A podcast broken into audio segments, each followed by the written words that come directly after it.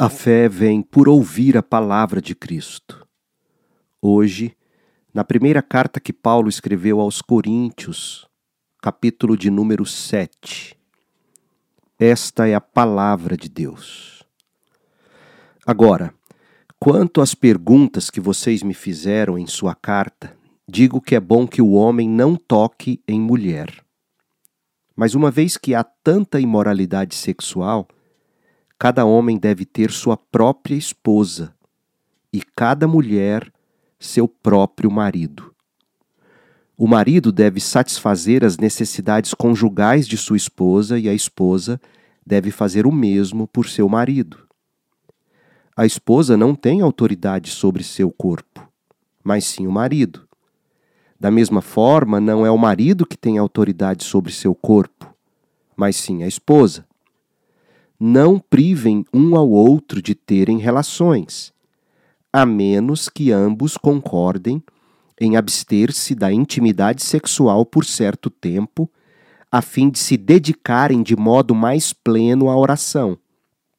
Depois disso, unam-se novamente para que Satanás não os tente por causa de sua falta de domínio próprio. Digo isso como concessão e não como mandamento. Gostaria que todos fossem como eu, mas cada um tem seu próprio dom concedido por Deus. Um tem este tipo de dom, o outro aquele. Portanto, digo aos solteiros e às viúvas: é melhor que permaneçam como eu. Mas, se não conseguirem se controlar, devem se casar. É melhor se casar que arder em desejo. Para os casados, porém, tem uma ordem que não vem de mim, mas do Senhor. A esposa não deve se separar do marido, mas se o fizer, que permaneça solteira ou se reconcilie com o marido. E o marido não deve se separar da esposa. Agora me dirijo aos demais. Embora o Senhor não tenha dado instrução específica a respeito. Se um irmão for casado com uma mulher descrente e ela estiver disposta a continuar vivendo com ele, não se separe da mulher. E se uma irmã for casada com um homem descrente e ele estiver disposto a continuar vivendo com a mulher, não se separe dele. Pois o marido descrente é santificado pela esposa e a esposa descrente é santificada pelo marido. Do contrário, os filhos seriam impuros, mas eles são santos. Se, porém, o cônjuge descrente insistir em se separar, deixe-o ir embora. Nesses casos, o irmão ou a irmã não está mais preso a outra pessoa, pois Deus os chamou para viver em paz. Você, esposa, como sabe que seu marido poderia ser salvo por sua causa? E você, marido, como sabe que sua esposa poderia ser salva por sua causa? Cada um continue a viver na situação em que o Senhor o colocou, e cada um permaneça como estava quando Deus o chamou. Essa é minha regra para todas as igrejas. Se um homem foi circuncidado antes de crer não, não deve tentar mudar sua condição, e se um homem não foi circuncidado antes de crer, não o deve ser agora. Pois não faz diferença se ele foi circuncidado ou não. O importante é que obedeça aos mandamentos de Deus. Sim, cada um deve permanecer como estava quando Deus o chamou. Você foi chamado sendo escravo? Não deixe que isso o, o preocupe, mas se tiver a oportunidade de ficar livre, aproveite-a. E se você era escravo quando o Senhor o chamou, agora é livre no Senhor. E se você era livre quando o Senhor o chamou, agora é escravo de Cristo vocês foram comprados por alto preço, portanto, não se deixem escravizar pelo mundo. Cada um de vocês, irmãos, deve permanecer como estava quando Deus os chamou. Quanto à pergunta sobre As moças que ainda não se casaram, não tenho para elas um mandamento do Senhor. Em Sua misericórdia, porém, o Senhor me deu sabedoria confiável e eu a compartilharei com vocês.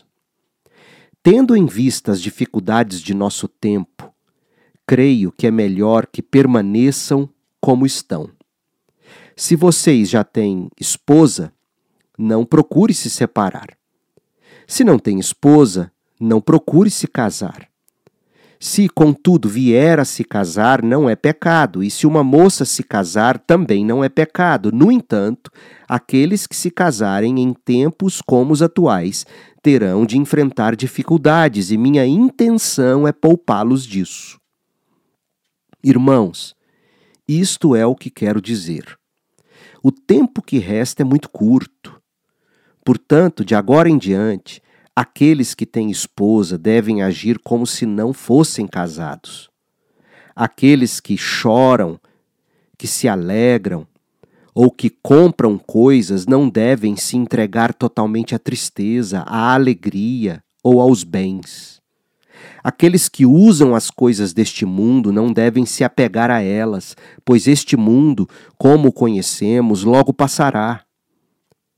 Quero que estejam livres das preocupações desta vida. O homem que não é casado tem mais tempo para se dedicar à obra do Senhor e pensar em como agradá-lo. Mas o homem casado precisa pensar em suas responsabilidades neste mundo e em como agradar sua esposa. Seus interesses estão divididos. Da mesma forma, a mulher que não é casada ou que nunca se casou pode se dedicar ao Senhor e ser santa de corpo e espírito. Mas a mulher casada precisa pensar em suas responsabilidades aqui na terra e em como agradar seu marido. Digo isso para seu bem e não para lhes impor as restrições. Quero que façam aquilo que os ajudará a servir melhor ao Senhor com o mínimo possível de distrações. Se, contudo, um homem acredita que está tratando sua noiva de forma inapropriada e que seus impulsos vão além de suas forças, que se case com ela como é desejo dele. Não é pecado. Mas se tiver assumido um compromisso firme e não houver urgência, e ele for capaz de controlar sua paixão, faz bem em não se casar. Portanto, quem se casa com sua noiva faz bem e quem não se casa faz melhor ainda. A esposa está ligada ao marido enquanto ele viver. Se o marido morrer, ela está livre para se casar com quem quiser, desde que seja um irmão no Senhor. Em minha opinião, porém, seria melhor que ela não se casasse novamente.